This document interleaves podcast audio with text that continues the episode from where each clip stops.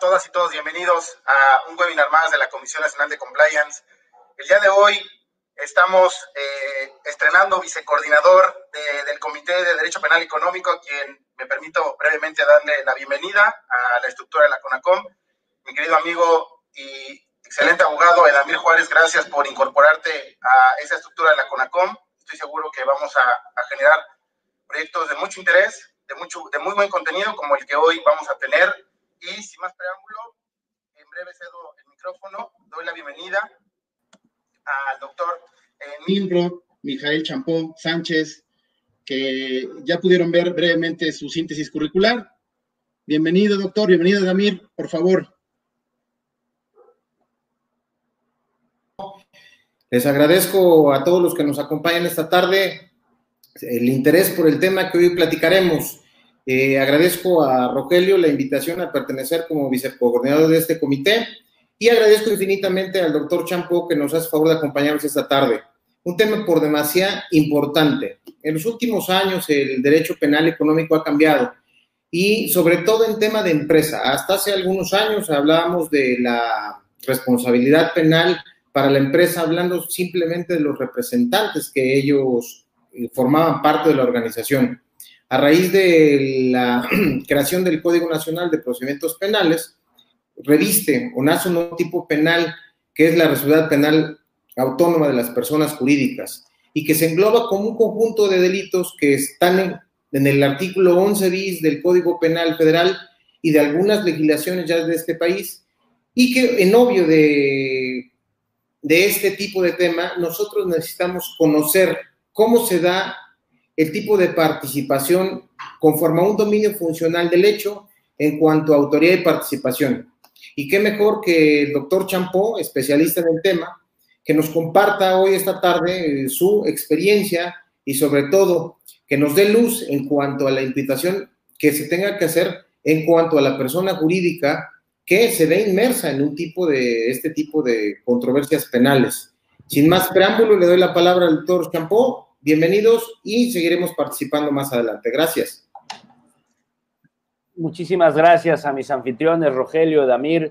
Eh, saludos a todos los que nos escuchan y nos ven desde la cálida ciudad de Tuxtla Gutiérrez, Chiapas. Es un gusto poder participar con ustedes. Por eso me disculpo que sea yo tal vez un tanto informal comparado con mis anfitriones, pero bueno, estoy portando lo que alguna vez García Márquez denominó el frac del sureste, ¿no? Una eh, muy bonita guayabera del cual disfrutamos aquí en el calor.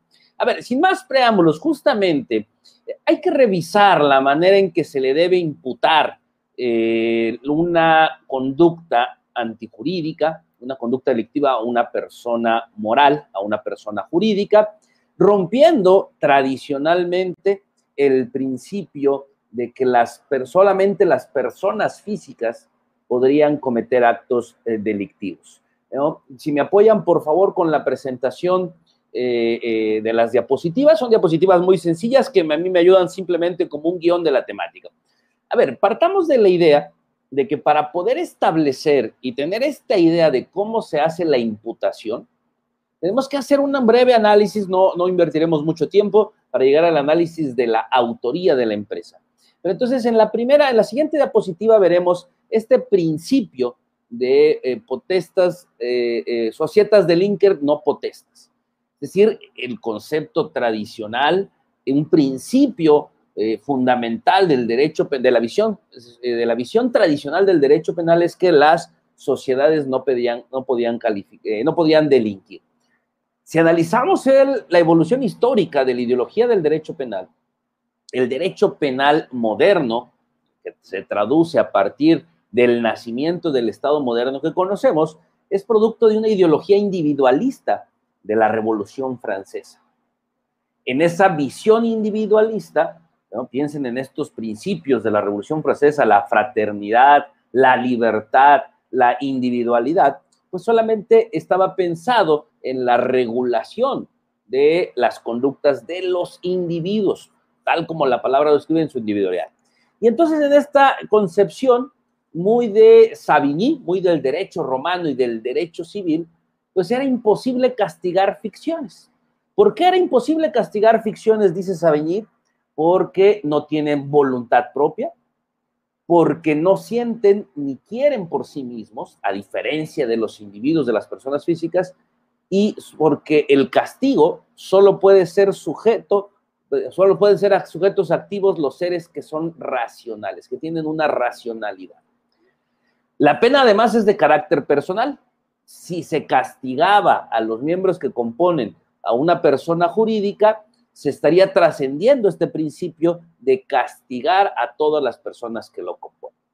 Y además, no tienen órganos sensitivos para sufrir los efectos de, las penas. Ojo, a mí me gustaría hacer una eh, eh, énfasis en esta falta de voluntad. Claro, Savigny estaba concibiendo Pensemos en el concepto más tradicional de sociedades mercantiles que están representadas o determinadas por una junta directiva. Pero estamos hablando del siglo pasado.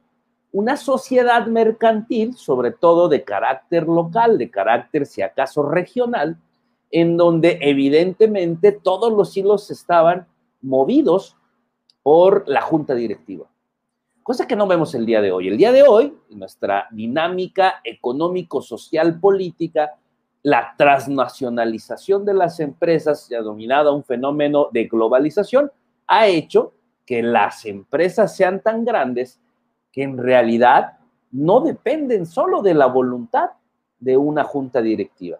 Yo siempre utilizo como ejemplo, dudo mucho que la junta directiva de Volkswagen, allá en Wolfsburg, Alemania, sepa siquiera dónde está geográficamente, por ejemplo, la planta productora de Puebla.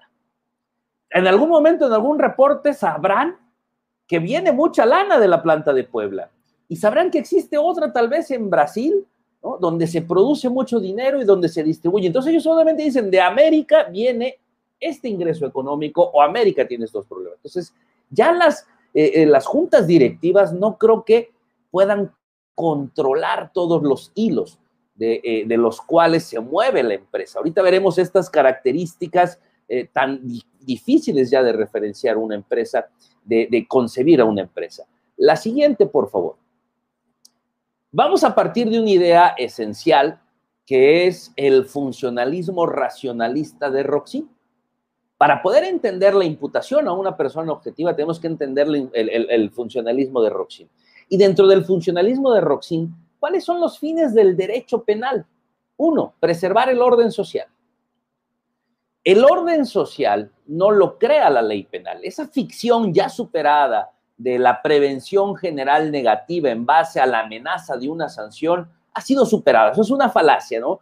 Eh, yo siempre pongo el ejemplo. Dudo mucho que alguien que se dedica a delinquir despierte una mañana y de repente consultando en su iPad que sustrajo de, eh, este, de una persona el día anterior y robándose el internet del vecino, entre al diario oficial de la federación o al periódico oficial del estado y vea publicado una reforma en donde se aumentó las penas del intervalo de punibilidad al robo. Y entonces él en su raciocinio dirá, no, este, ya no voy a delinquir, ya no voy a robar porque la pena subió.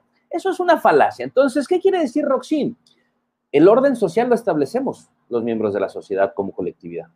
Y el derecho penal, el mensaje que nos debe mandar es de reafirmar a nosotros los individuos, a nosotros los buenos gobernados, los buenos ciudadanos, que debemos seguir con ese orden social. Segundo objetivo, dice Roxin, proteger el libre desarrollo del individuo, de todos los individuos. No, la anterior, por favor, todavía no. Eh, eh, proteger el libre desarrollo de los individuos, de cualquier miembro de la sociedad, inclusive de los que cometen actos delictivos. Por eso te establecemos principios que protegen los derechos, los derechos fundamentales a nivel procesal. El propio tipo penal es un freno al fervor social y es un freno al poder punitivo del Estado.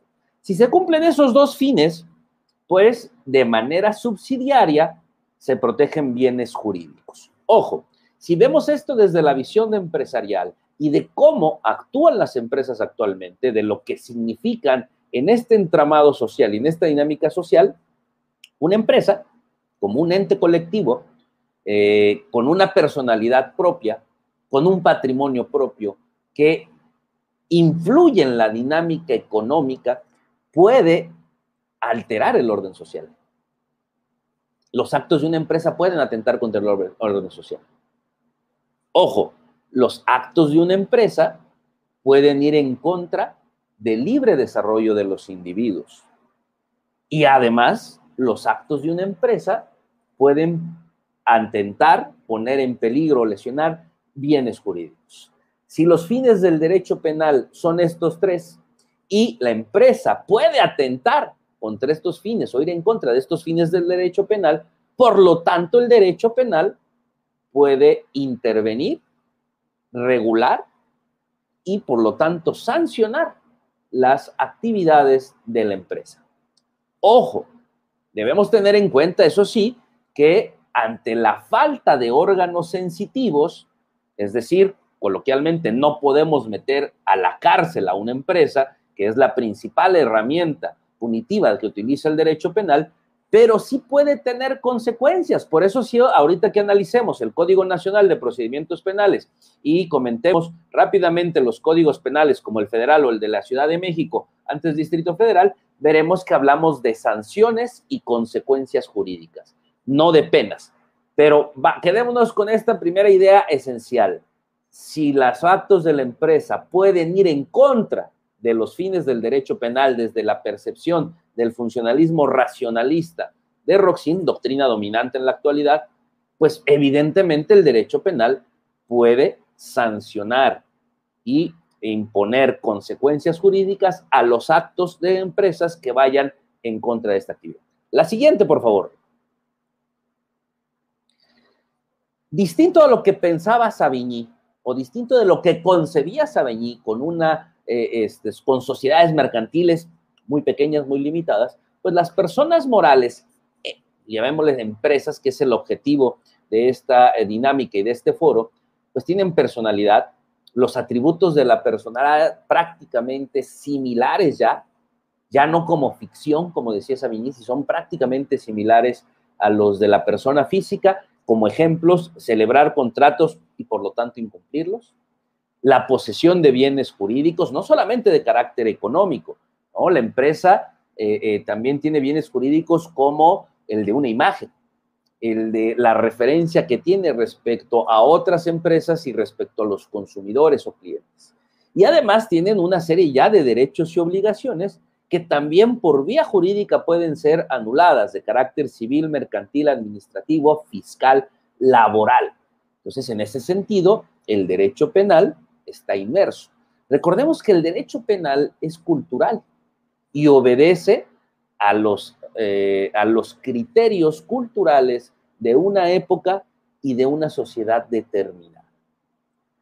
Dejemos atrás ya a Savigny, que en su momento fue un teórico del derecho civil, que, que marcó una revolución, una concepción, una escuela histórica de pensamiento del derecho, pero que se ha quedado ya rebasado y que ya no es aplicable esas concepciones teóricas a la actualidad que vivimos. La siguiente, por favor.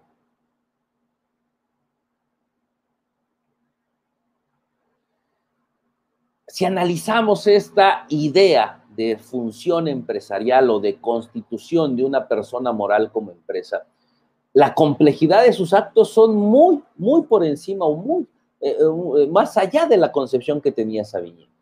Una empresa, y estos son atributos de, eh, son conceptos obtenidos de la teoría de sistemas, de la psicología, y que son atributos que se le establecen a un ente, un ente como miembro de un sistema. Las empresas, las personas jurídicas, son miembros del sistema, en este caso del sistema social, y tienen una autorreferencia, ya existen por sí mismas con independencia de este trámite legal de inscribirlas en un registro, sobre todo de cuestiones de comercio, eh, con, una con un acta constitutiva, al final del día ya tienen una autorreferencia, existen por sí misma. Cualquiera de nosotros identificamos perfectamente cuando utilizamos un, una palabra, un adjetivo, refresco de cola. Solo tenemos dos opciones básicamente, pero sobre todo una, pensamos en Coca-Cola. Cuando hablamos de pan de caja, pan blanco, evidentemente pensamos en Bimbo, difícilmente pensamos en otro tipo de marca. O sea, ya gozan de una personalidad con independencia de esas cuestiones legales, de estar inscritas, de tener un acta constitutiva, ya tienen una personalidad propia. Eso determina también una autoconducción. ¿sí? Independientemente de esta junta de gobierno, de estos órganos eh, superiores administrativos que eh, pueden influir, pensemos en Coca-Cola Company, que tiene presencia a nivel mundial, que a veces es más fácil que llegue un camión de Coca-Cola a, lugares remotos que a veces la señal de televisión o la escolaridad por parte de los gobiernos. Ya se autoconducen, ya no dependen de las decisiones de una junta de gobierno establecida en un país, ¿no? Hay tal estructura y una delegación de competencias que ya caminan solitas, caminan solitas como caminamos solos los seres humanos y que tenemos esta posibilidad de autoconducción. Y este último, la libre autodeterminación, ¿sí? No dependen de influencias políticas, no dependen de influencias económicas del sistema económico, sino al revés. Muchas veces son estas multinacionales que son las que influyen en el sistema económico, no el inverso. Entonces, esta es una complejidad de actos de empresa y que las hacen peligrosas.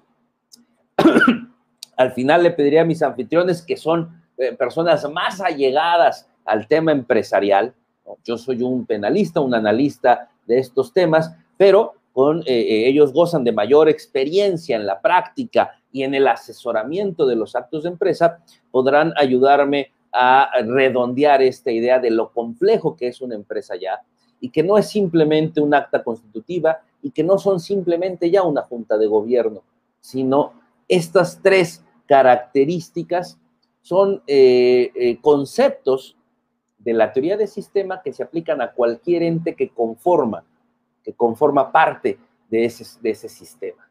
Así como los seres humanos tenemos autorreferencia, autoconducción y autodeterminación, también ya las empresas gozan de ellos. Y eso es el sentido que le da peligrosidad. La siguiente, por favor.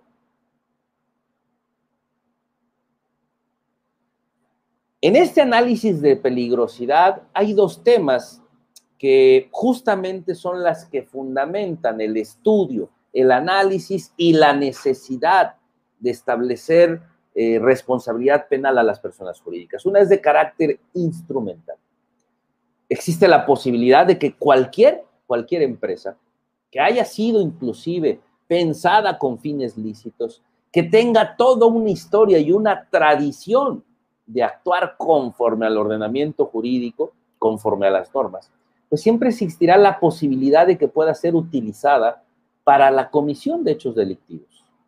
Ejemplos muy claros los tenemos en temas de lavado de dinero, que aprovechando justamente el buen nombre, aprovechando justamente la capacidad económica de una empresa, de un día a otro se empieza a utilizar con esos fines delictivos. O el gran fundamento, y lo veremos que es adoptada esta teoría en la legislación mexicana, el defecto organizativo. Desde el punto de vista de la organización, las empresas, sobre todo estas grandes empresas, se vuelven peligrosas porque son tal la magnitud, la gran estructura y el gran número de procesos que llevan a cabo, a cabo que el defecto en la estructura, en la organización, en la vigilancia de los procesos, puede generar el peligro de bienes jurídicos. Y recordemos que el derecho penal protege los bienes jurídicos más esenciales para la, recta y sana convivencia social. Lo hemos visto, ejemplos muy claros en las últimas décadas, donde un defecto en la organización puede atentar contra la salud pública, no solamente contra la integridad corporal de sus miembros o de sus clientes, sino contra la salud pública, contra la vida de las personas, contra la economía de un país entonces eso lo hace altamente peligrosas. Aquí está la gran discusión. Recordemos este principio que últimamente nos hemos olvidado en el ejercicio, en el uso del derecho penal del jus puniendi, el derecho a castigar por parte del Estado, aquel principio que está olvidado aunque en las letras y en los libros lo leemos, esta es la, última ratio, la última razón de ser. Y la gran discusión, por ejemplo, en Alemania, a pesar de que utilizamos mucha doctrina alemana, en Alemania eh, no existe la responsabilidad penal de las personas jurídicas, se quedan a nivel administrativo, con repercusiones sobre todo de carácter económico enormes. Hablamos de miles de millones de euros como sanciones económicas, pero al final del día en, Alemania no hay responsabilidad penal de las empresas. Es una doctrina que se ha desarrollado principalmente, sobre todo en España, los seguidores, uno de los principales seguidores de los alemanes. Entonces, esa es la gran discusión. ¿El derecho penal debe influir, debe regular, debe sancionar estas conductas o no? Digamos que la discusión ha sido zanjada en México. A partir de la entrada en vigor del Código Nacional de Procedimientos Penales, introdujo ya la regulación, nos guste o no. Yo eh, he sido un poco crítico, al final daré unas eh, breves conclusiones, o por lo menos una, que establece por qué mi crítica, pero bueno, nos guste o no es parte ya de la normatividad mexicana y tenemos que analizar. La siguiente, por favor. Recordemos rápidamente que dentro de la discusión doctrinal hay básicamente dos sistemas de imputación, que son la heteroresponsabilidad, donde se necesita obligatoriamente la responsabilidad eh, de una persona física para poder imputarle además a la persona moral, con dos modelos, el modelo vicarial y el modelo por identificación. Ahí por la selección de colores no se logra ver claramente, pero ahorita lo desarrollaremos de manera más clara.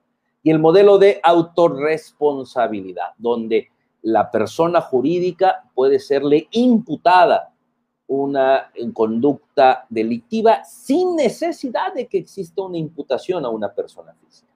Cuando hablamos de un sistema mixto es porque obtiene o utiliza herramientas de, ambas, eh, de ambos modelos pero bueno, no es propiamente una, una, teoría. Por eso únicamente analizaremos los dos. Vayamos a la siguiente y comencemos con el sistema de imputación de heteroresponsabilidad con el modelo vicarial. Utilizando esta expresión en latín es la de respondat superior, son la actuación de representantes y empleados de alta jerarquía. Y esto viene desde el Congreso de Bucarest. En 1929 estableció estos principios se hará responsable a una persona jurídica cuando uno de sus miembros, sobre todo de alta jerarquía, de alta responsabilidad, realice conductas delictivas que sean hechas a su nombre, que el beneficio sea para la empresa, es decir, con la intención de beneficiarla, y es derivado precisamente de esta posición perdón, superior y principal dentro de la empresa, es decir, tiene la capacidad de mando. Haciendo una analogía con esta falta de órganos sensitivos, es decir, de brazos, pues justamente la transferencia de imputación de la persona, de los actos de la persona física a la empresa es esta. Son los empleados los que funcionan como los brazos de la empresa. Ya desde el siglo pasado, desde mediados del siglo pasado, el autor eh, eh, eh, alemán Klaus Tiedemann estableció estos principios, el sistema vicarial de responsabilidad. Quedémonos ahorita con la idea, lo esencial es que se requiere la imputación a una persona física para trasladar a la par y ir en conjunto con una responsabilidad de la persona moral. La siguiente, por favor. Todavía dentro del sistema, dentro de responsabilidad, tenemos esta eh, versión de eh, la responsabilidad penal de las personas jurídicas por identificación. Hay una identidad entre la persona y la empresa. Piensen en esta idea donde nos dicen, ponte la camiseta de la empresa. Es decir, cada individuo que conforma la empresa es parte de la empresa y es la empresa misma. Por lo tanto, si la persona delinque a nombre y beneficio, de la empresa, lo hace la empresa misma. Es, a final del día, imputarle a la empresa los comportamientos de sus órganos administrativos. Es la versión tradicional eh, de la que nos platicaba el maestro Edamir al inicio de esta conferencia o de este, de este, de este foro. Al imputarle los comportamientos de sus órganos administrativos, pues identificamos o la doctrina identifica la necesidad de prevención. Serían los órganos directivos de la empresa los que deberían estar al tanto y su función sería la prevención de conductas delictivas y por lo tanto tienen deberes de vigilancia. Justamente de ahí tenemos el hecho de conexión, la lesión de un bien jurídico derivado de la actuación o no actuación responsable de la dirección y funcionamiento de la persona jurídica. Todavía está basado en esta visión tradicional en la que se entiende, en la que se piensa que es esta, estos órganos directivos que manejan y pueden controlar absolutamente todos los ámbitos de la empresa. Entonces, todavía es la versión tradicional. No es la visión que adoptamos en el sistema jurídico mexicano. La siguiente, por favor, vamos entonces de manera muy rápida y muy sencilla al tema de... Eh, ah, bueno, antes, perdón, las críticas a la heteroresponsabilidad. Cualquiera de las dos versiones, la vicarial o la identificación, el hecho de que una persona jurídica responda eh, por la actividad de una persona física pues es un tema de responsabilidad civil, es un tema de subsidiariedad al final del día. Por lo tanto, dicho modelo funciona solo cuando el instrumento, es decir, la persona física, actúa con voluntad delictiva. Es decir, en otras palabras, actúa con dolo. Sabemos en la práctica, en la experiencia, hemos tenido ya casos en la práctica profesional donde por defecto de organización, de manera eh, imprudente, por actos imprudentes de los miembros que la conforman, se le puede imputar la responsabilidad penal de una persona. Pero entonces la heteroresponsabilidad habla de que el miembro, la persona física de la empresa, actúa con voluntad delictiva. Y cuando no actúa con voluntad delictiva, no se le podría imputar esa responsabilidad a la persona moral. El tercer, la tercera crítica, que esta es fundamental, por lo menos desde el punto de vista de la dogmática jurídico-penal continental europea, no requiere de una culpabilidad. El concepto de culpabilidad en el sistema de imputación de heteroresponsabilidad no lo contempla. Y entonces, en la visión del sistema continental europeo al cual pertenecemos, el imputarle una conducta delictiva, ya sea una persona física o en este caso una persona moral, no se puede hablar de responsabilidad, porque la base para graduar la pena, por ejemplo, es la culpabilidad. Un principio procesal establecido desde la Constitución. La carga de la prueba para demostrar la culpabilidad es de la parte acusadora. Es la parte subjetiva del injusto. Acción típica antijurídica, injusto objetivo, individualización y atribución de la conducta a una persona por, por ese juicio de reproche social, por la mala formación de su voluntad. Es decir, por tener una capacidad de ser motivado por la norma basado en el conocimiento de la antijuridicidad, es un concepto base que es la culpabilidad.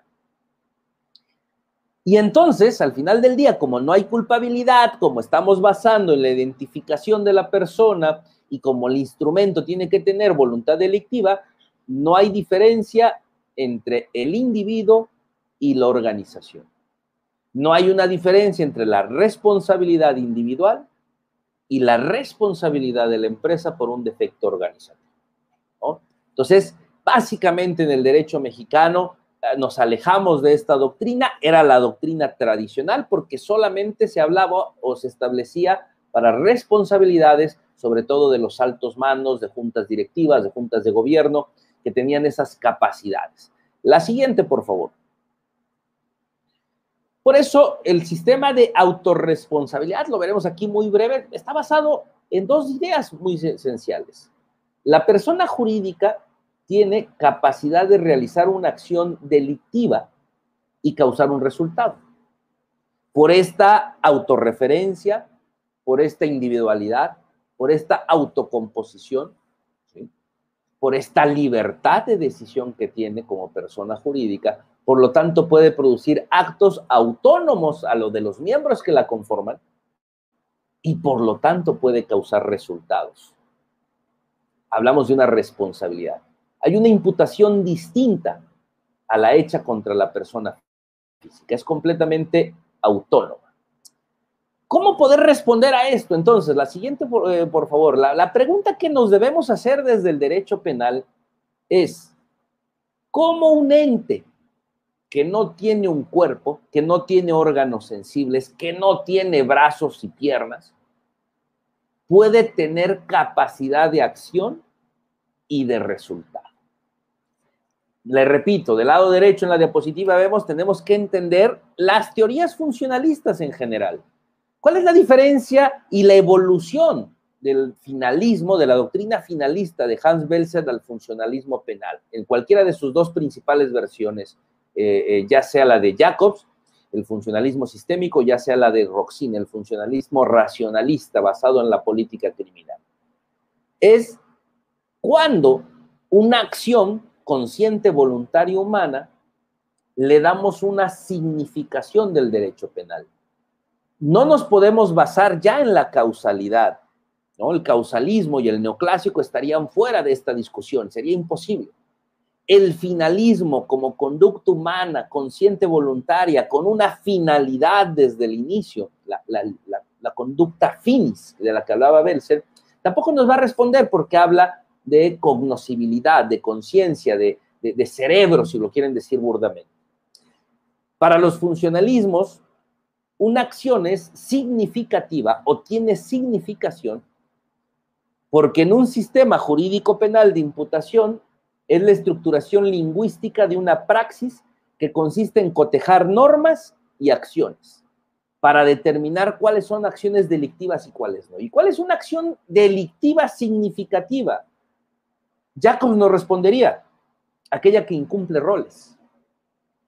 Roxin nos diría, aquella que genera un riesgo no admisible, la teoría del riesgo, la teoría de la imputación objetiva en base al riesgo, pero además en la cual existe una necesidad de imponer una pena, en base a los fines de la pena, en base a la culpabilidad y en base a la reinserción social.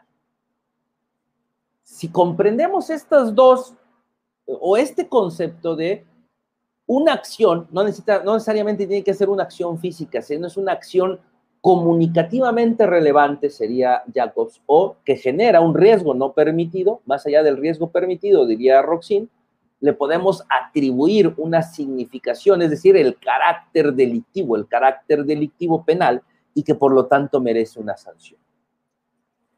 Traducción, en el último punto, las empresas sí tienen voluntad, tienen voluntad de acción, independientemente de los miembros que la conforman.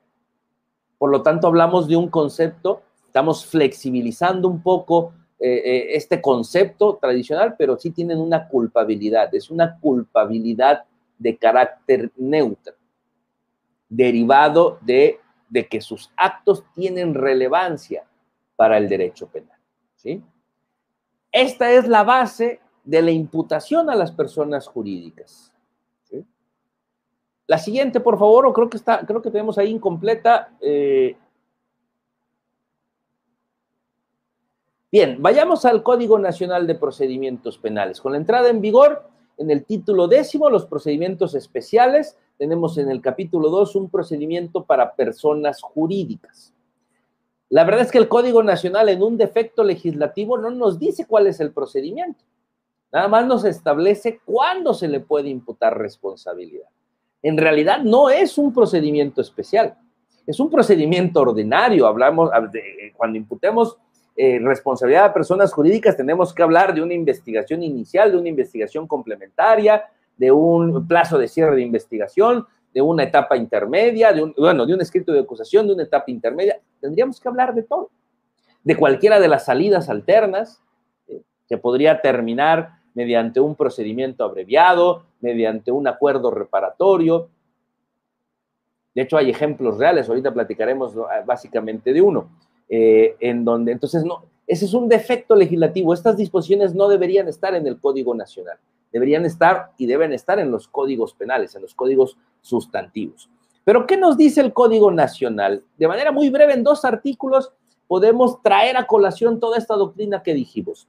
El artículo 421 nos habla del ejercicio de la acción penal y responsabilidad penal autónoma, donde las personas jurídicas serán penalmente responsables de los delitos cometidos. Eso sí, estos elementos son básicos. A su nombre, por su cuenta, en beneficio o a través de los medios que ellas proporcionan, cuando se haya determinado que además existió una inobservancia del debido control de su organización. Básicamente estamos hablando de un sistema de imputación que le concede a la persona eh, jurídica una capacidad de realización autónoma y es un por defecto estructural. Aquí adquirirá especial relevancia, lo comentaremos, si, si, hubiera la necesidad, inclusive por cuestiones de tiempo, pues bueno, estableceremos ahí algunos comentarios respecto al compliance, eh, eh, el, el, programa de cumplimiento normativo específicamente en materia penal, un Criminal Compliance Program, pero es derivado de esto, porque estamos hablando de un defecto en el control de la organización, una, una inobservancia al debido control. Evidentemente, en el, segundo párrafo establecemos que, o establece el Código Nacional, que las instituciones estatales, porque parten de un principio de actuación de buena fe, las instituciones gubernamentales, las instituciones estatales no pueden ser objeto de imputación penal por el principio de buena fe de la institución. Ojo, también podríamos establecer una gran discusión en España, los partidos políticos, si son objeto de responsabilidad penal. En el caso mexicano también están excluidos por el momento de este análisis o de esta imputación de responsabilidad penal. Pero entonces, a ver, simplemente de esta idea establecida, que está remarcada aquí en la diapositiva de la inobservancia del debido control de la organización, podemos advertir claramente que el sistema jurídico mexicano es un, utiliza eh, el sistema de imputación de autorresponsabilidad, ¿sí? que le permitirá imputar conductas de manera autónoma sin la necesidad de imputar una conducta a la persona, a la persona física. ¿sí? Y por lo tanto, atender a este sistema o a este problema de inobservancia del debido control de la organización. La siguiente, por favor. Las personas jurídicas se dan penalmente responsables únicamente por la comisión de los delitos previstos en el catálogo, catálogo perdón, dispuesto en la legislación penal de la federación y de las entidades federativas. ¿Qué significa? Que en general el Código Nacional nos dice que tenemos que trabajar con un sistema de números clausos. Será el legislador el único en establecer qué tipo de delitos de todo el catálogo delictivo puede realizar la empresa. Eso lo vemos claramente en el artículo 11 del Código Penal Federal. No así en el Código Penal para el Distrito Federal. Todavía se llama así, aunque sea Ciudad de México, todavía es Código Penal para el Distrito Federal. El Código Penal para el Distrito Federal no establece un catálogo. ¿Eso qué implica? Que en teoría la empresa, una empresa en el Distrito Federal, puede cometer cualquier tipo de delitos, lo cual trae a colación mucha discusión. No me imagino una empresa pudiendo realizar el delito de violación, porque además no genera beneficios tal vez para la empresa. ¿Con qué tipo de instrumentos podría, proporcionados por la empresa a sus empleados, podría realizarse esta violación? Entonces, ahí hay una discusión importante, pero al final del día, entonces, en el caso del Distrito Federal, será el operador jurídico el encargado en su momento de establecer en un análisis individualizado en un análisis al caso en concreto si realmente una persona eh, jurídica, una empresa, puede cometer ciertos delitos. Yo creo que la tarea más sencilla es el sistema de números clausus, números cerrados, que establece el catálogo del 11, eh, del, del artículo 11 del Código Penal. Bien, la siguiente, por favor. Vayamos ya entonces a las formas de autoría. La teoría del dominio del hecho surge en la década de los 70, la desarrolla Claude Roxin, en donde lo que intenta Roxin es hacer una teoría integradora. En la evolución dogmática de, la, de las formas de autoría y, participación, sobre todo en las formas de autoría, tenemos doctrinas que estaban basadas, por ejemplo, en la parte objetiva. La, a quien realice un elemento del tipo penal será autor del delito. Pero utilizando esa base teórica, pues quedaba fuera la autoría mediata, por ejemplo.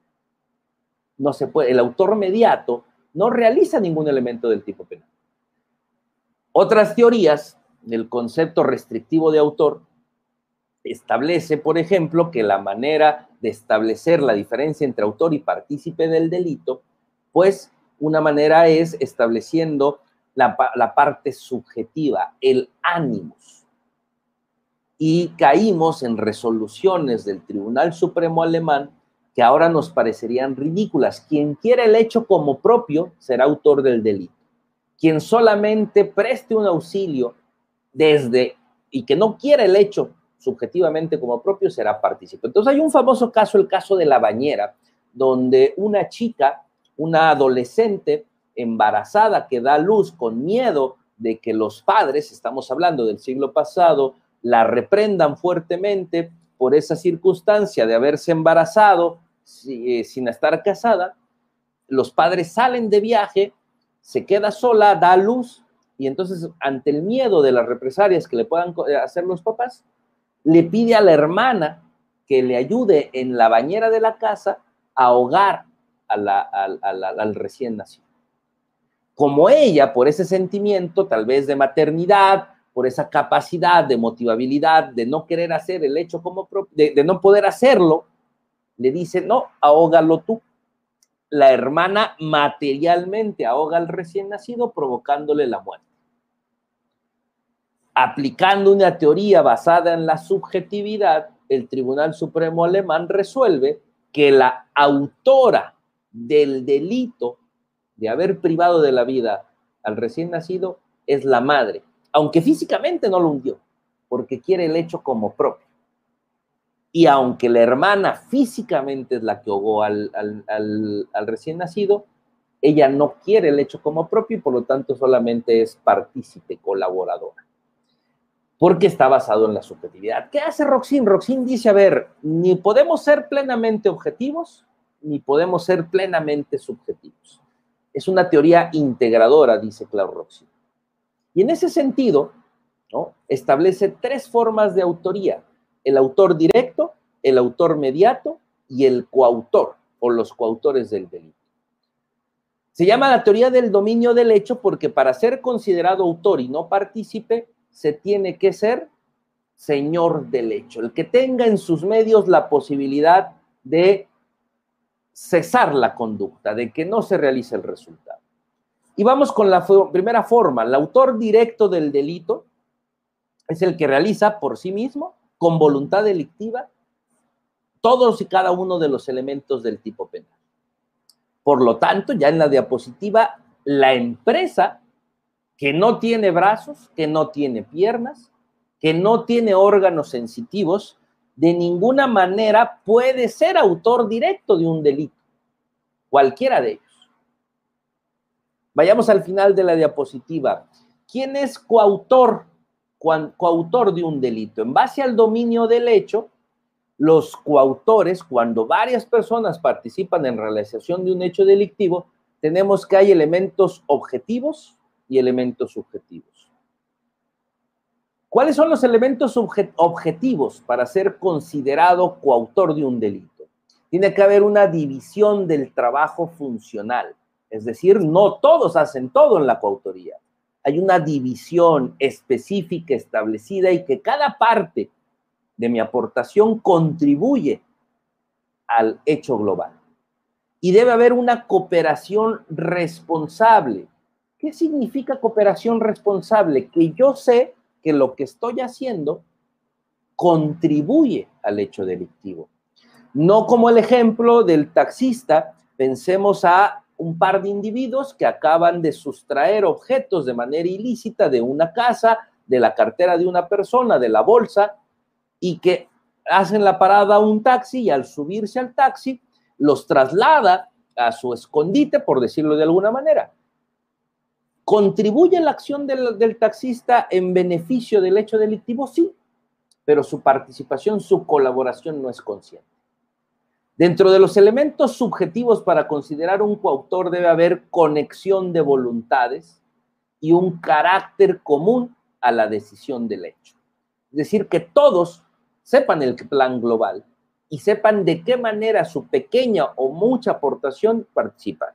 Entonces, si así está definida la coautoría en las personas físicas, una empresa no puede ser coautor del delito con los empleados, porque sabemos que en muchas ocasiones, en este defecto de, organizativo, los empleados muchas veces actúan sin tener la idea de que están cometiendo un delito. Entonces, ¿cuál es la fórmula adecuada para establecer, y ahorita veremos los efectos procesales de esto, la fórmula adecuada para establecer eh, la responsabilidad de imputarle una conducta en la empresa es la figura de la autoría mediata por dominio de la voluntad. Y hay una variante que son los instrumentos organizados de poder. Esta teoría se desarrolla para poder procesar en dos casos. Uno es eh, eh, los delitos de genocidio practicados en la Segunda Guerra Mundial ante la, para la comunidad judía y otro ejemplo que podemos establecer son los guardianes del muro de Berlín. ¿Qué significa esto? ¿Cómo poder procesar a los altos mandos de las SS en Alemania que su única disposición, orden fue desaparezcan a los judíos? ¿Cómo? Ni siquiera dieron instrucciones específicas. Si fuera a balazos, mediante un horno crematorio, eh, si fuera a golpes, no simplemente es desháganse de ellos. Y fueron niveles inferiores los que ejecutaron, pero no ejecutaron una orden específica en contra de una persona específica. Entonces, ¿cómo se determina esto? Vayamos, entonces eso sí, a ver, quedémonos claro con esta idea. Una empresa no puede ser autor directo porque no realiza los elementos del tipo penal, porque no tiene el dominio del hecho y porque no tiene voluntad propia. No puede ser coautor con los empleados porque precisamente por eso nos despojamos del sistema de heteroresponsabilidad, porque podemos ir independientemente de la responsabilidad que pudiera tener sus órganos, o muchas veces por el defecto de organización, el empleado ni siquiera sabe que está cometiendo conductas delictivas. La autoría mediata entonces por instrumentos organizados de poder. La siguiente, por favor. Para poder entender esto, el análisis de responsabilidad cambia. La visión tradicional para determinar quién es un autor y un partícipe del delito es la persona que está más cercana al hecho es autor del delito. Quien más esté alejado del hecho es partícipe. Al analizar la responsabilidad de las personas jurídicas es al revés. Cuando hablamos de este defecto de organización, de este defecto eh, eh, en, el proceso organizativo, quienes estén más cercanos al hecho, muy posiblemente serán considerados partícipes o serán considerados irresponsables. Partiendo del análisis, entonces, hay que empezar a analizar cuando se investiga y se trata de imputar una responsabilidad penal a una persona jurídica, hay que partir de la idea de que analizar a los, la actividad de los funcionarios de los directivos, de los administradores, y normalmente ellos están alejados del hecho. Y así sucesivamente, siguiendo con los manos medios y siguiendo a los trabajadores. Mientras más alejado estés del hecho delictivo, físicamente hablando en la empresa, es más probable que se pueda ser autor mediato del delito empresarial como empresa. La siguiente, por favor. ¿Cómo está basada esta idea de la autoría mediata por instrumentos organizados de poder? En los elementos son, debe existir un poder de mando, ¿sí? Cuando la policía, las SS, que era un órgano gubernamental, tiene una estructura, piensen en el ejército, piensen en las policías, tienen una estructura jerárquica perfectamente determinada debe haber un apartamiento del derecho. ¿Qué significa ello? ¿Sí? Que si bien nacieron como instituciones lícitas, poco a poco se fueron apartando del cumplimiento del derecho y se convirtieron en actividades de carácter ilícito. Debe tener fungibilidad de los ejecutores, es decir, un policía, miembro de una corporación delictiva, si se negara a hacer una actividad ilícita, sería fácilmente movible.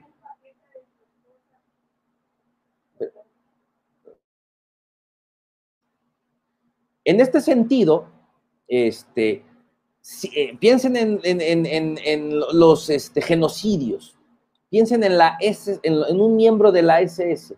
Si en ese momento él se negara y dijera, yo no voy a matar a un judío, simplemente sustituible, vendrá otro que lo ejecutará sin hacer ninguna, ninguna pregunta. Y debe haber una predisposición a la realización del hecho delictivo.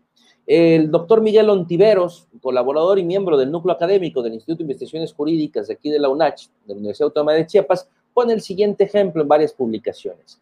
Piensen en eh, este caso mexicano de la desaparición de los 43 estudiantes. Hay una estructura establecida en un municipio, desde el presidente municipal, que tiene además eh, esta capacidad de mando sobre la policía municipal. La policía municipal tiene una estructura, una estructura jerárquica perfectamente establecida en la normatividad. Poco a poco, al irse coludiendo con el crimen organizado, se fueron apartando del derecho, de su actividad lícita. Esta estructura policial de la policía, eh, eh, de la policía municipal si alguien no quisiera participar en esas actividades coludidas con el, con el crimen organizado, simplemente es fungible. Alguien dentro de la corporación lo hará sin ningún problema. Y eso establece que a través de varios años ya había una predisposición al hecho delictivo. No necesitaban una orden concreta del presidente municipal de decir desaparezcan esos estudiantes. Con una orden genérica o con una orden previa de eviten que me interrumpan, eviten que lleguen a mis actos políticos, que me pongan en vergüenza, esa simple orden puede ser interpretada por los miembros de la corporación policial coludida con, con, el crimen organizado, ya es una predisposición a la realización del hecho activo. No importa cómo los desaparecieron. Es que el responsable es el de arriba es el alto mando, en este caso un político, una posición de, eh, eh, elección popular. Eh, creo que me estoy viendo muy oscuro. Permíteme un segundo para, no, no me tardo, discúlpeme, rápidamente para prender mi luz.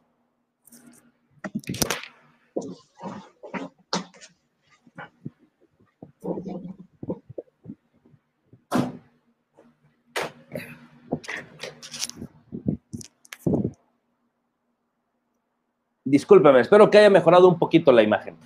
Bien, eh, entonces, este es el ejemplo de la autoría mediata por instrumentos organizados de poder. Se llama que tiene el dominio de la voluntad.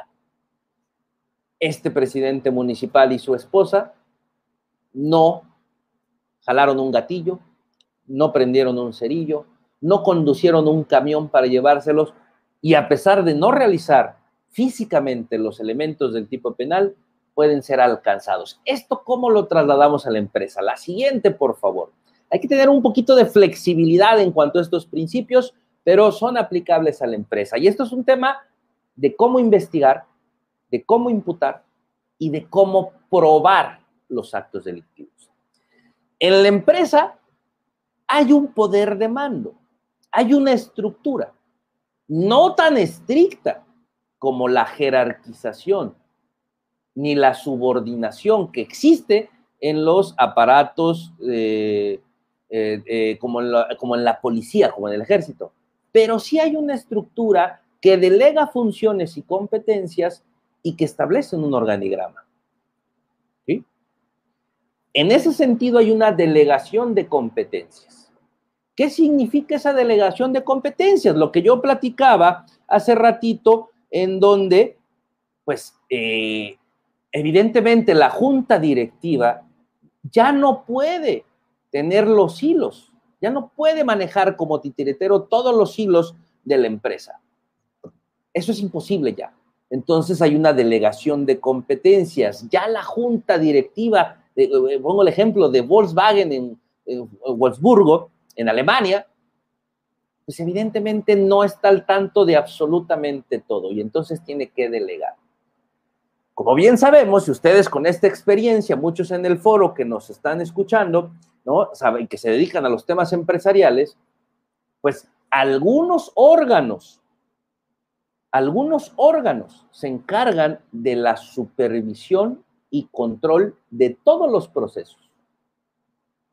Porque algunas funciones dentro de la empresa se, se le delegan a personas con cualificación técnica y operativa. Hay procesos que no cualquier persona puede utilizar. Entonces, en esa supervisión y control, ciertos miembros de alta jerarquía tienen una capacidad de ordenar, de controlar la, estructura empresarial. Y entonces aparece este concepto a la hora de que desarrollamos, de que la doctrina desarrolla la eh, autoría mediata con instrumentos organizados de poder en la empresa, ¿quién domina el aparato? No es solamente la junta directiva. ¿Quién domina el aparato para tratar de evitar defectos en la organización? La siguiente, por favor. Apartamiento del derecho. Aquí podemos tener dos niveles o dos eh, casos distintos. Uno, si una empresa se constituyó con el propósito de delinquir, se cumple este principio. Y tenemos ejemplos recientes, por eso de una eh, reforma muy importante de carácter fiscal, este tema de, eh, o de filtros y controles fiscales, este tema de empresas que se dedicaron, que nacieron con la única finalidad de cometer actos ilícitos, es decir, este, esta idea de las factureras en ese caso, estamos completamente de acuerdo de que hay un apartamiento de la normatividad, hay un apartamiento de la función del derecho. Pero, ¿qué pasa? ¿Qué sucede si esa empresa ya estaba constituida? Que si esa empresa nace, se constituye y lleva varios años actuando conforme a la normatividad. Para poder acreditar este elemento de la autoridad mediata por instrumentos organizados de poder, dependerá de la regulación de la rama a la que se dedica la empresa, en la industria. Por ejemplo, aquí en la, en la, diapositiva hay dos ejemplos muy sencillos. Si es una empresa, si es una empresa que se dedica al uso, manejo de sustancias tóxicas, que siempre lo había hecho bien, que cumplía con la normatividad, si empieza a modificar sus procesos de producción, manejo y transporte para economizar y obtener un mayor número de ganancias, pensemos que ya no utiliza eh, contenedores de la calidad que se requiere, que ya no utiliza los procesos eh, para ir, eh, para el manejo sin que sea tóxico para los que manejan, manipulan esas sustancias, si empieza a cambiar esos procesos, se puede entender que poco a poco se fue apartando del derecho y provocar lesiones, daños a la salud pública, daños al ecosistema. Ese es un ejemplo muy sencillo que ya eh, mis anfitriones y queridos amigos me ayudarán tal vez a redondear al final. La siguiente, por favor.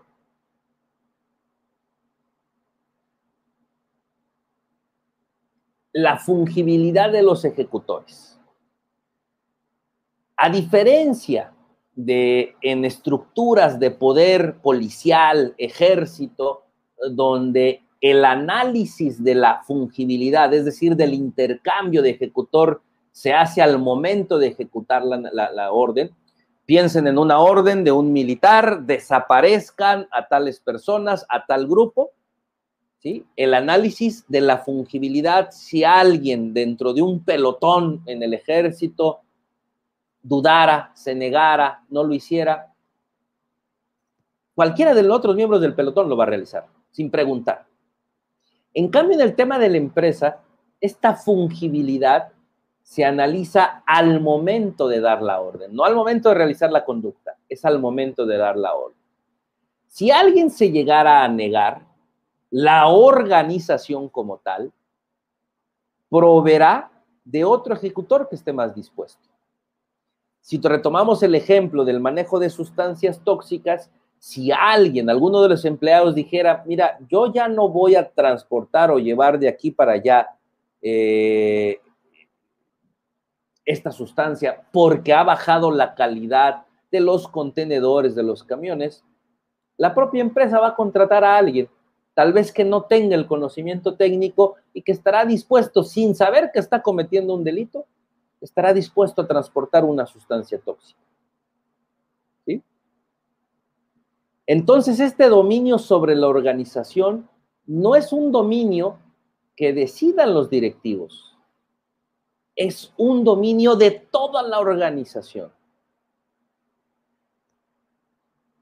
Un jefe de obreros, un jefe de personal, que no necesariamente es miembro de la junta directiva, en el momento que alguien no quiera realizar una actividad, lo va a sustituir, sin saber que se está cometiendo conductas delictivas. ¿Sí? Siguiente, por favor. La predisposición a la realización del hecho delictivo. Y volvemos a la misma, al, al mismo razonamiento.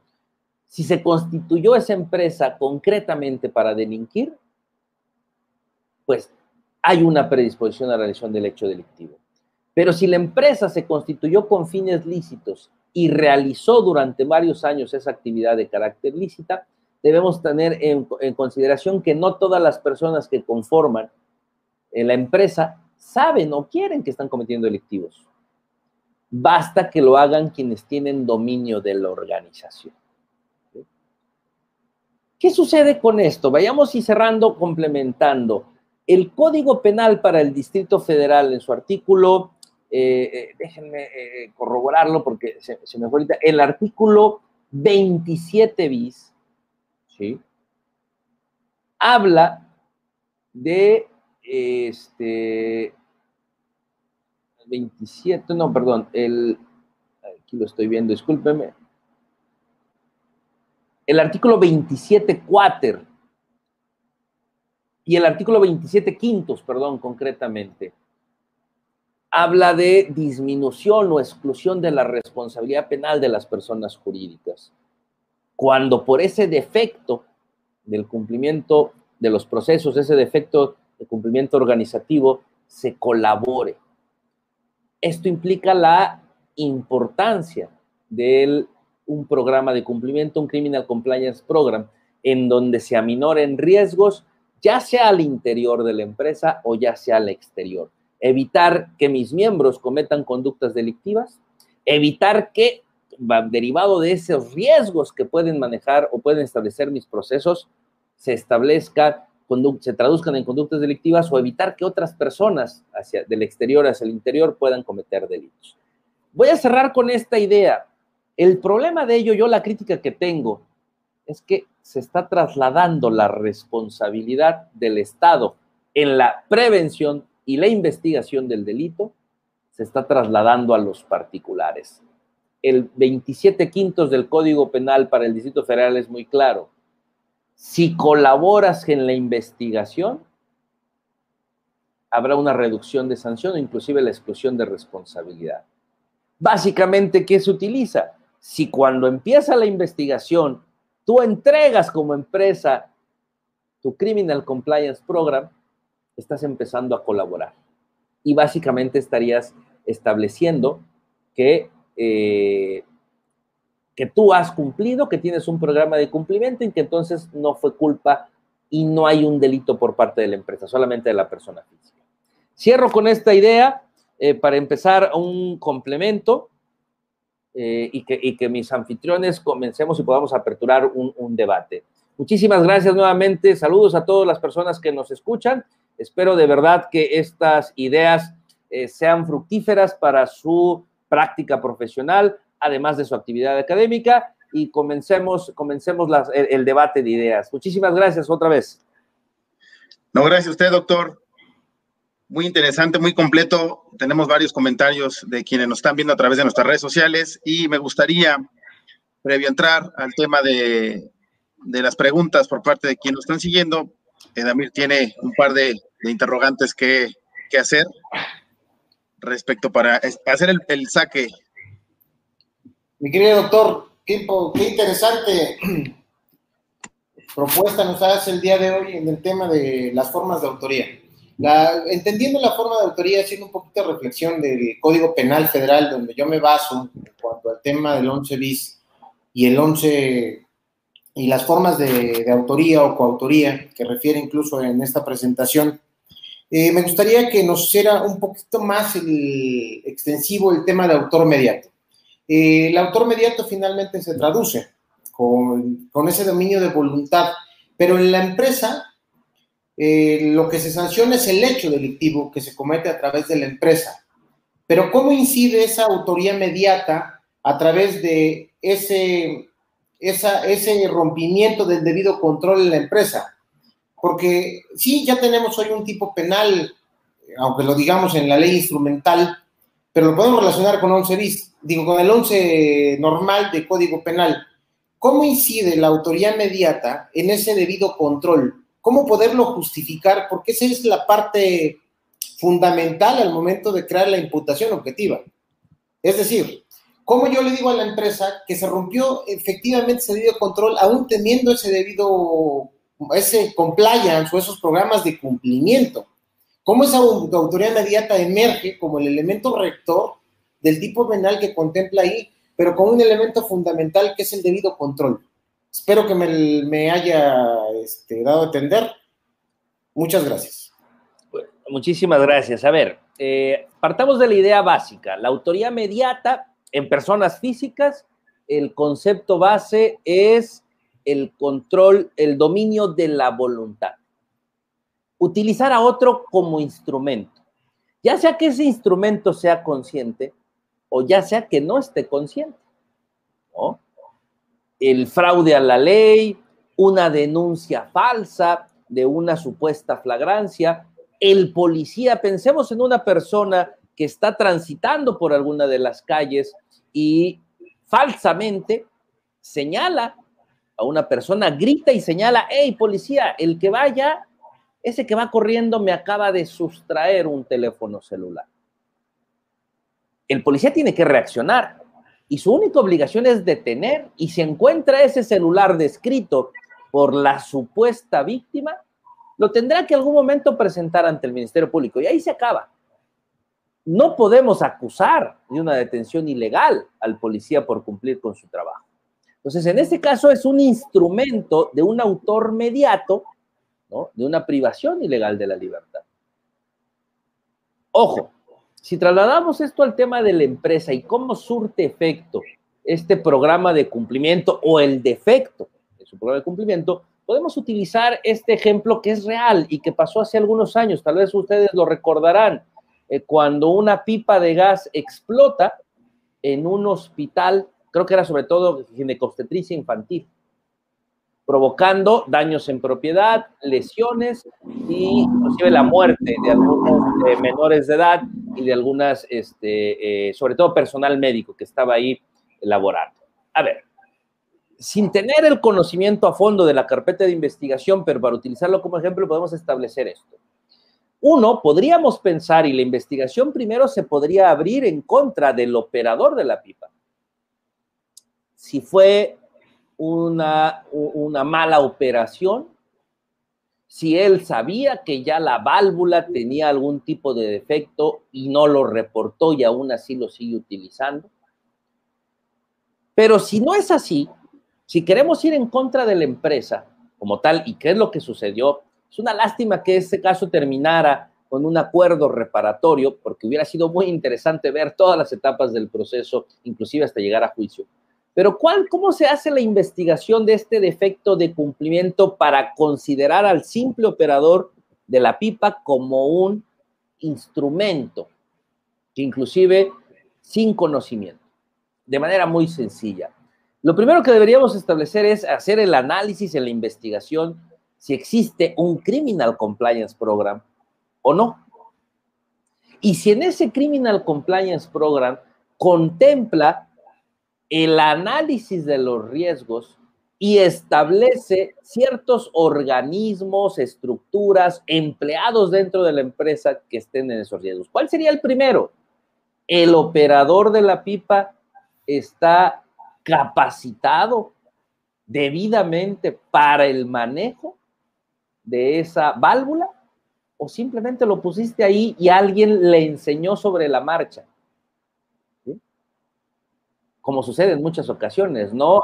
comienzan como aprendiz, como acompañantes de un operador, de un conductor, y ahí le va enseñando y él le va soltando, digamos, la cancha.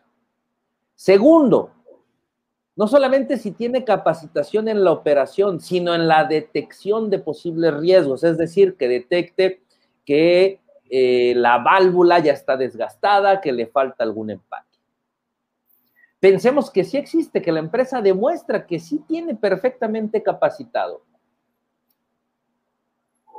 El siguiente elemento que sería analizar de este defecto estructural es si tiene un, ah, un área o una persona que atienda las posibles denuncias de defectos, las posibles denuncias o advertencias de que ya existe hay un riesgo de que hay que cambiar la válvula y podemos volver a analizar, ¿se tiene esa área o no se tiene esa área?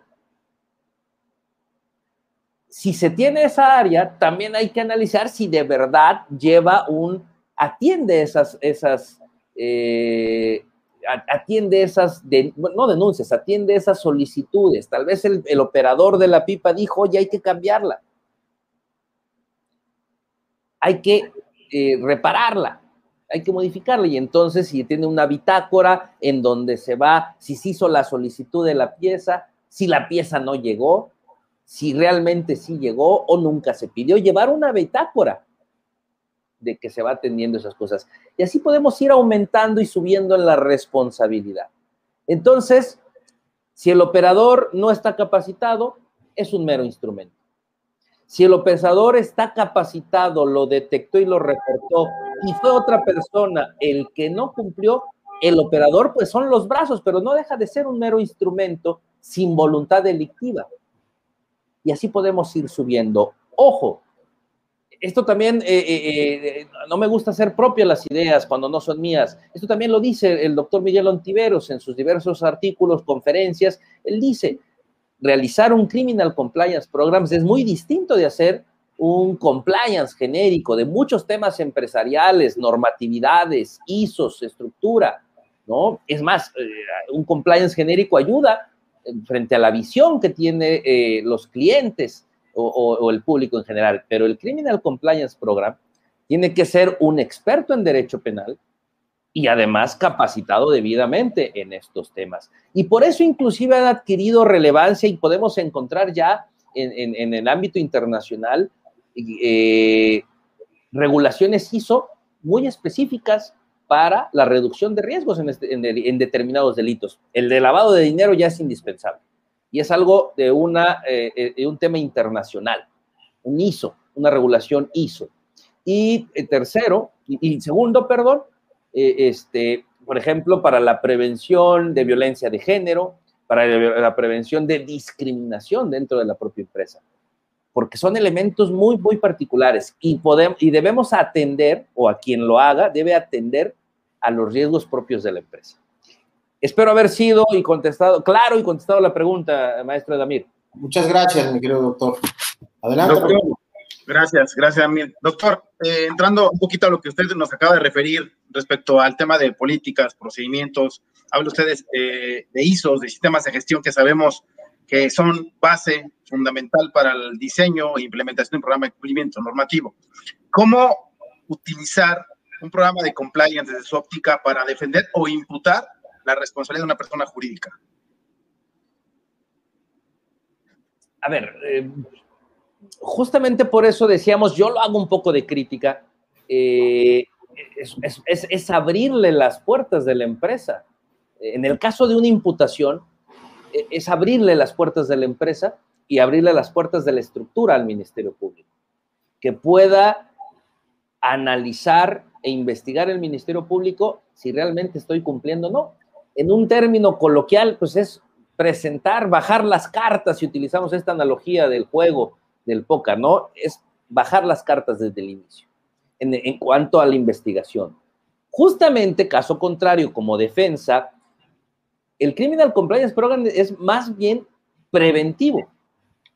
precisamente si yo le abro las cartas al Ministerio Público como empresa y como un abogado defensor que está asesorando en la defensa de una empresa y justamente utilizo como medio de defensa el Criminal Compliance Program es, ve cómo yo no cometí ningún defecto, ve cómo tengo todos los controles. Entonces, si uno de los miembros de la empresa, ya sea de bajo rango, de alto rango, cometió esta conducta delictiva, no es porque yo le diera oportunidad, no es porque yo lo hubiera propiciado y no es porque yo haya sido laxo, porque no tenga procesos y porque no tenga capacitación. Entonces, básicamente sí, digamos, en una, en una respuesta muy sencilla sería, solamente es culpa de él.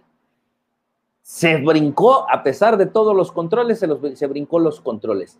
Digamos que no tengo una respuesta tan genérica porque habría que analizar en un caso concreto, pero básicamente es eso. Si un adecuado uso de Criminal Compliance Program como prevención, cuando te logres, si es que te enfrentas en algún momento como empresa, te va a servir como defensa. No es mi culpa, yo hago las cosas bien, tengo controles, tengo prevención de riesgos. Y caso contrario, porque el, simple hecho de tener eh, en, en escrito un Criminal Compliance Program, eso no garantiza una defensa. Tiene que ser en la práctica, tiene que ser en la realidad. Si no llevo a la práctica lo que supuestamente dice ese control de cumplimiento, pues es como si realmente no existiera al final del día. Yo creo que, perdón doctor, discúlpeme, adelante. ustedes mejor que nadie que están acostumbrados a este ámbito empresarial, pues, es, pues precisamente sabrán que eh, eh, la reducción de riesgos no se hace en un papel. De nada me sirve una misión, una visión empresarial establecida y pintada en una pared si no lo aterrizo y si no se cumple, la, misión y la visión debería internarse en la conducta de los empleados, debería ser asimilada y eso va a determinar el comportamiento. Entonces, de nada me sirve algo escrito si no lo llevo a la realidad. Sería como un manual operativo que está guardado y que mis empleados hacen las cosas de manera diferente. Adelante, Rogelio, por favor. Perdón, yo creo que si mantenemos esa cultura de, de, tener ese programa de cumplimiento eh, impreso en una carpeta, pues estaríamos simulando, porque hay que darle vida a ese cumplimiento, no solamente eh, diseñarlo o implementarlo, sino darle vida con la documentación y con la actualización continua, ese monitoreo que se tiene que hacer, ¿no? ese mapeo de riesgos que se tiene que hacer de forma continua y que previo a poder saber eh, con el due diligence, una debida diligencia de lo que las empresas hoy necesitan, la forma en la que podemos llevar o poder demostrar tal vez una idoneidad de un programa de cumplimiento normativo y demostrar tal vez ese debido control, que es donde pudiera este, caber la duda, ¿no? Por parte del órgano jurisdiccional o por parte del, fiscal, hablando como, como empresa imputada, el que pudiéramos demostrar ese debido control y que no basta con tener solamente ese programa de compliance impreso y transmitir a los colaboradores de que contamos con él, pero no saben la forma en la que opera. No sé cuál es su opinión, eh, doctor, respecto a, este tema.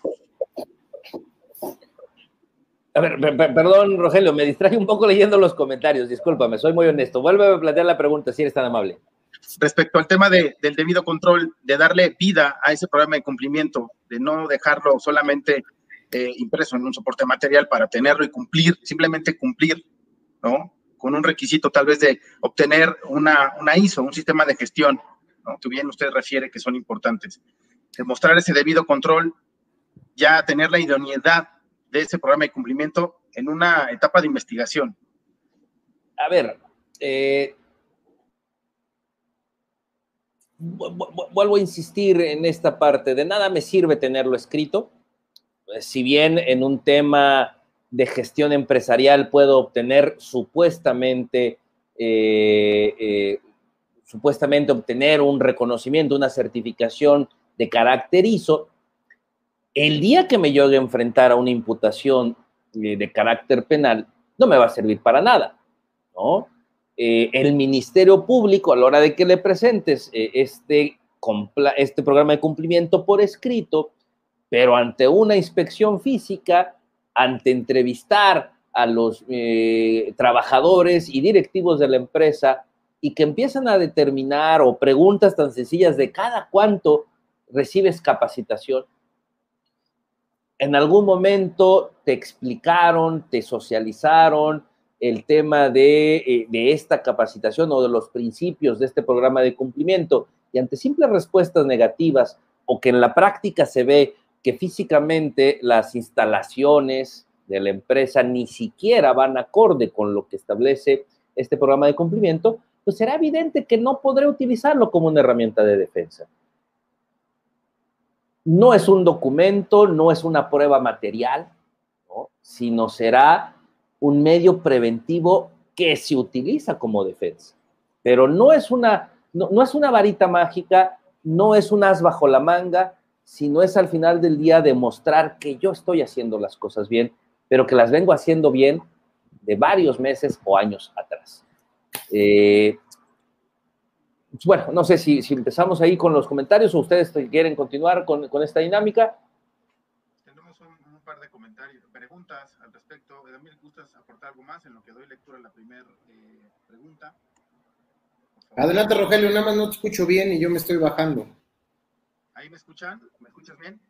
Más o menos, se escuchaba mejor. Se escuchaba mejor antes, pero sí se alcanza a escuchar, creo. Doctor, en lo que eh, genera un poco de, de, audio, Rogelio, yo quisiera abundar un poquito en el tema del debido control. Yo creo que es una carga excesiva en cuanto al tipo penal que se establece en la responsabilidad autónoma de las personas jurídicas y que podría crear una laguna de punibilidad. Conforme al principio de culpabilidad, va responsable siempre en cuanto al hecho.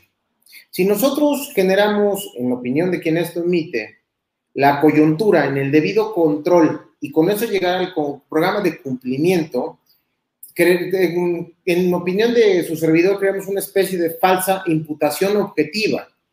Creo que si bien debería permear ese debido control, no debería ser el único elemento para sancionar a las empresas, porque debemos entrar bajo una dinámica de que la empresa, los delitos cometidos dentro de la empresa y los delitos cometidos por la empresa. Bajo esa tónica, los delitos cometidos por la empresa son los que inciden en ese 421 del Código Nacional. Entonces, eh, y rogarle una carga de un programa de cumplimiento para justificar ese debido control y quitarle ese poder de, de acusación al Ministerio Público al momento de imputar a la persona jurídica, creo yo que incide en ese principio de culpabilidad.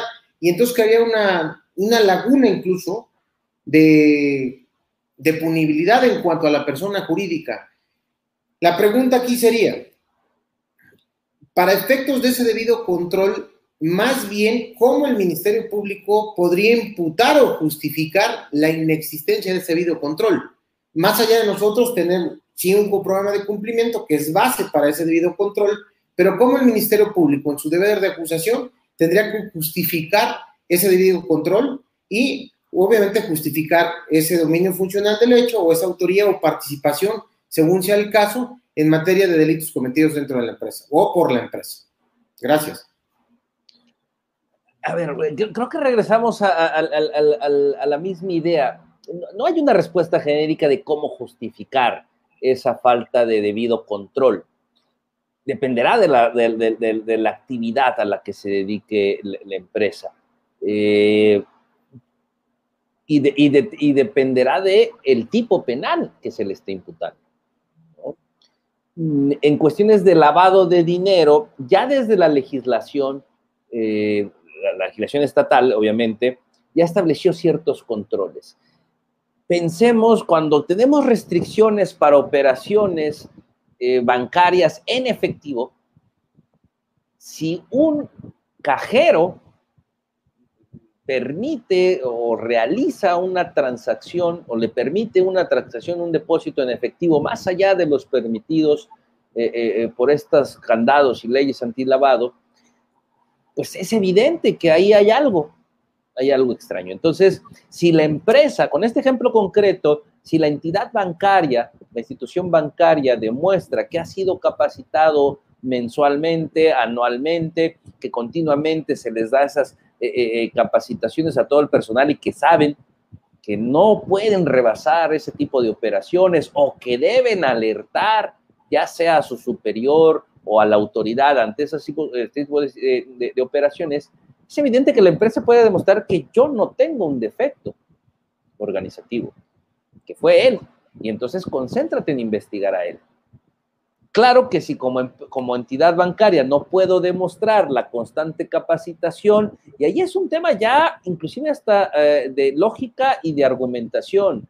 Si hubo una reforma, ahorita ya estoy hablando más genéricamente, una reforma legal y que establece candados después de que traíamos una costumbre, una práctica eh, mercantil de realizar ciertas actividades y de un día para otro, como sucede ahora que las leyes entran en vigor un día después de su publicación, si así lo determina, pues es evidente que si eso sucede al segundo día de entrada en vigor, no me puedes acusar de un defecto.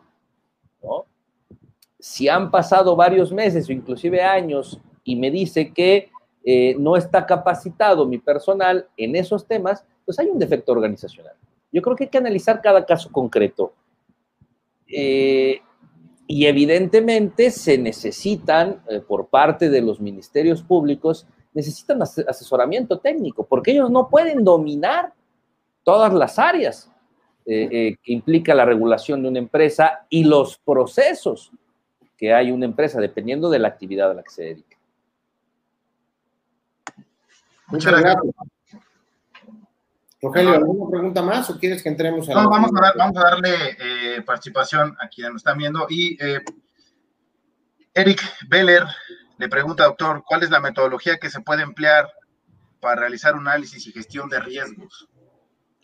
Uy, yo, yo creo que no hay una metodología específica o única.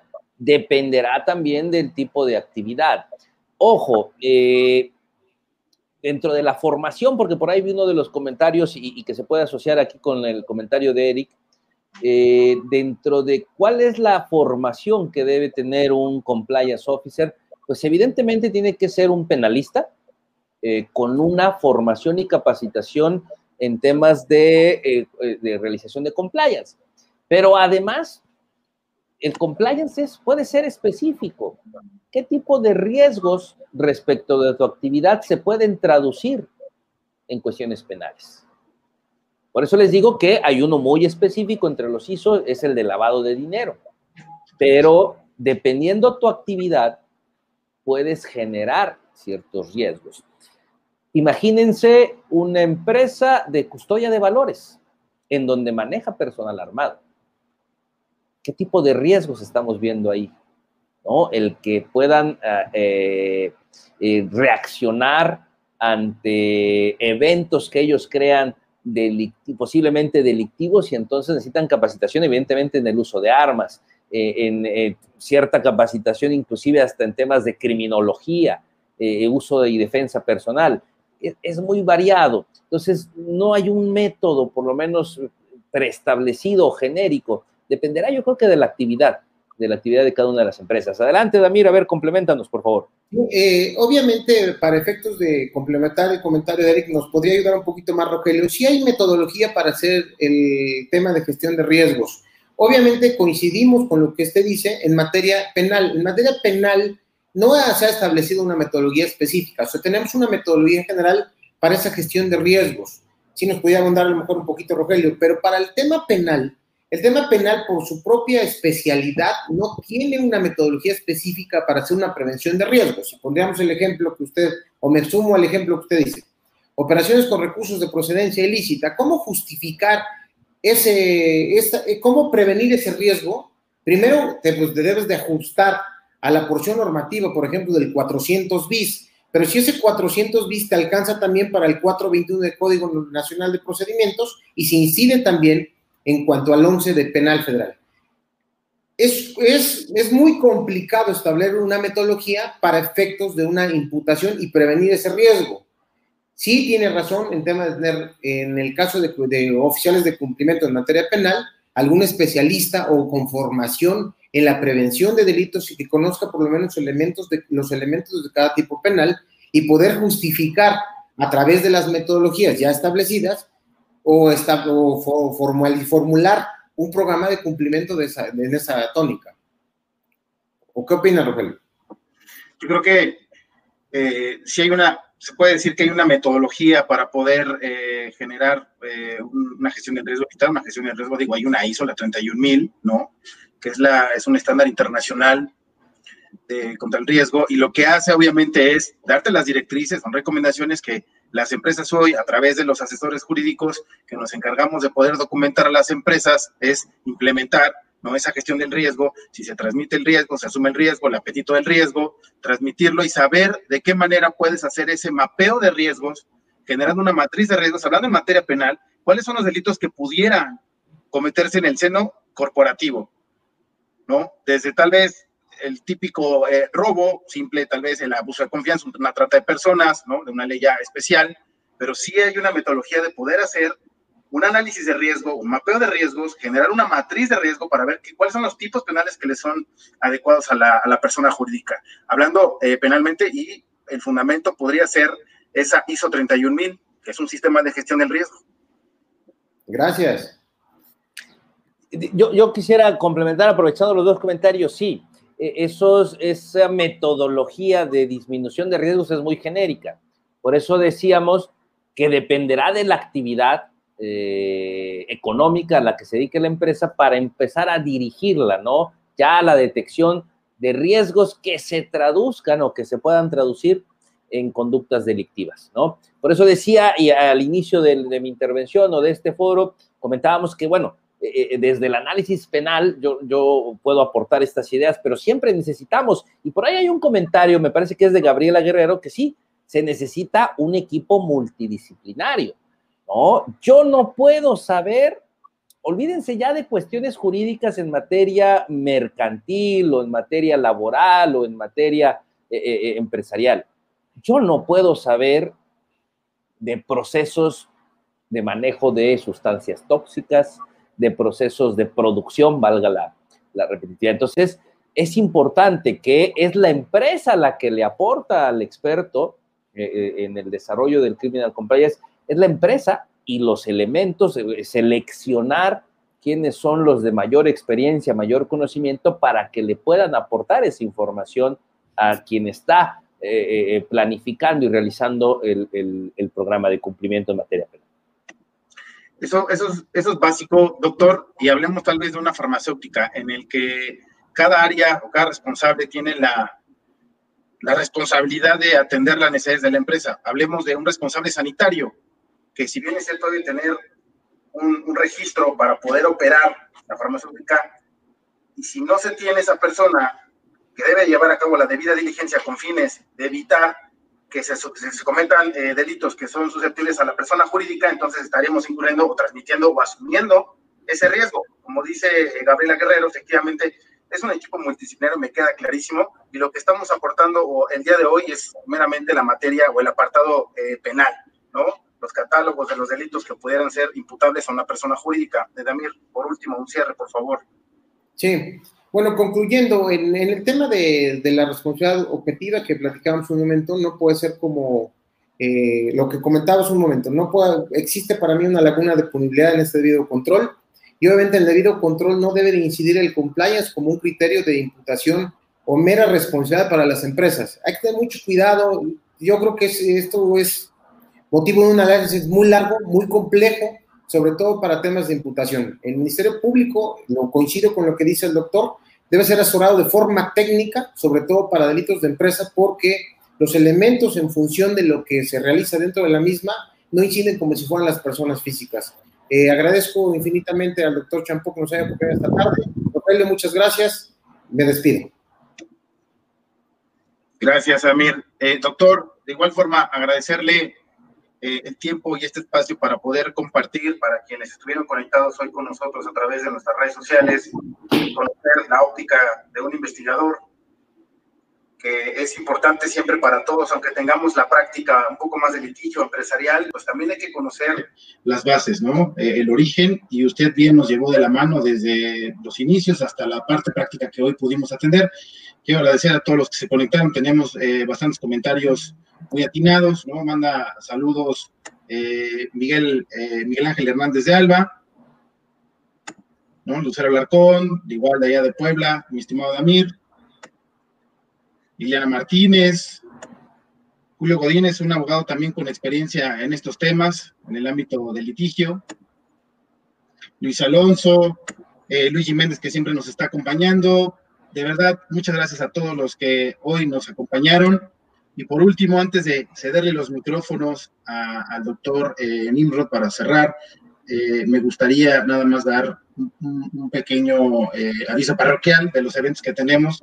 El día de mañana va a estar nuestra vicepresidenta de CONACOM, Andrea Solano, acompañada de la secretaria de Economía del Gobierno de México, Tatiana Cloutier, quienes van a estar platicando acerca de la responsabilidad social empresarial vista desde la Secretaría de Economía. No se lo pierdan mañana a través de los canales de CONACOM a las 9 de la mañana. Aprovechenlo. Es muy corto el tiempo. La Secretaría de Economía nada más de verdad dio va a estar 45 minutos con nosotros, eh, no lo no desaprovechen. Y también mañana tenemos un Six de Compliance con nuestro querido Fernando Ortiz Vargas, es el coordinador del Comité de Gobierno Corporativo, quien va a tener como invitada a Ingrid García de la O, directora de hazloconsentido.com. Y para cerrar, la próxima semana, nuevamente nuestro querido Fernando Ortiz va a estar eh, con Emilio Arteaga Vázquez hablándonos de compliance, de comercio exterior para mitigación de riesgos corporativos el viernes 23 de abril a las 12 del día. Eh, espero no, no pierdan estos canales, saben que pueden ver la repetición de este espacio en un par de horas en YouTube y más tarde, mañana muy temprano, a través de nuestro podcast de Spotify. Doctor, muchísimas gracias por estar con nosotros. Les doy los micrófonos. Muchas gracias. Primero, nuevamente agradecer la invitación eh, a estos eh, grandes anfitriones, mi querido amigo Rogelio de Amir, que nos une ahí una coincidencia eh, académica en el CIJUREP, eh, en la Universidad de Tlaxcala, que ahí fue donde nos conocimos. Agradecer, hay varios miembros de la comunidad del Instituto de Investigaciones Jurídicas aquí de la Universidad Autónoma de Chiapas, siempre, siempre somos una comunidad bastante unida y que nos hemos apoyado, siempre nos apoyamos juntos. Les agradezco, hay muchos comentarios. compartirles la idea de que en derecho no hay verdades absolutas, todo está a debate y el mejor ejemplo, también saludo a, nuestro querido amigo Miguel Ángel Hernández de Alba, donde en dos comentarios dice coincide en la parte de que se traslada la responsabilidad a la empresa, pero él no comparte ¿no? Eh, la idea y ahí lo, establece de que sea por incapacidad del Estado. De eso se trata eh, eh, la ciencia jurídica, ¿no? Se trata del debate, de compartir ideas y evidentemente de no de no enojarnos, ¿no? Yo siempre eh, eh, pongo como ejemplo que la ciencia jurídica alemana, la dogmática jurídica alemana, creció al inicio por dos razones. Una, por su gran debate con los italianos. Y segunda, por alguna razón que yo no he logrado comprender, se quedan eh, retrasados un poco los italianos en el debate y empiezan a debatir entre ellos. Y los alemanes no se enojan, se contradicen, se dicen y se contradicen, pero eso ha creado esta evolución eh, eh, en, los conceptos de la teoría jurídica. En Latinoamérica tenemos un gran representante que es eh, Eugenio Raúl Zaffaroni, que es el único latinoamericano capaz de enfrentarlos y que le hagan caso y le contesten, ¿no? De que lo tomen en cuenta. Entonces, qué bueno que abrimos estos espacios, que podemos encontrar coincidencias, que también hay diferencias y que son debatibles. Si me permite nada más hacer un breve comercial a, mis anfitriones, ¿no? Compartirles precisamente que eh, estos temas, el origen de los temas eh, y, de mi participación en lo particular de eh, el dominio del hecho y las formas de autoridad del delito me permitiría hacer el, comercial. Ya está a su disposición por la editorial Porrúa la cuarta edición de este libro, El dominio del hecho, formas de autoridad del delito, que la, en general está pensado para las formas de autoría en la persona física, pero ya trae eh, eh, eh, un breve estudio y es básicamente lo que hemos expuesto de manera muy rápida aquí este, sobre la autoría en las, en las, la autoría y participación en, las personas morales. Entonces, ya está a la venta, lo pueden conseguir en la editorial Porrúa, si es de su agrado, si es de su interés, ya con toda esta información actualizada. Muchas gracias, doctor. Pues ya saben, quieren seguir eh, aprendiendo del doctor Nimrod, acudan a adquirirlo. ¿Está en electrónico también, doctor, o solamente en físico? No, solamente en físico. En esta ocasión, eh, por Rúa no ha establecido todavía esta visión de, libros electrónicos, pero bueno, está en físico y, es, y, es, y es fácilmente adquirible. Se disfruta más físico. Pues nuevamente, gracias, eh, estimado doctor Damir, nuevamente bienvenido a Macomacom muy agradecido por haber aceptado la invitación a formar parte de este comité. Muchísimas gracias a todos por estar el día de hoy conectados. Nos despedimos y no olviden que el día de mañana tenemos actividad, dos eventos, 9 de la mañana, 6 de la tarde y el viernes a mediodía de la siguiente semana. Que pasen buena noche. Hasta luego. Saludos a todos. Muchísimas gracias. Gracias, doctor.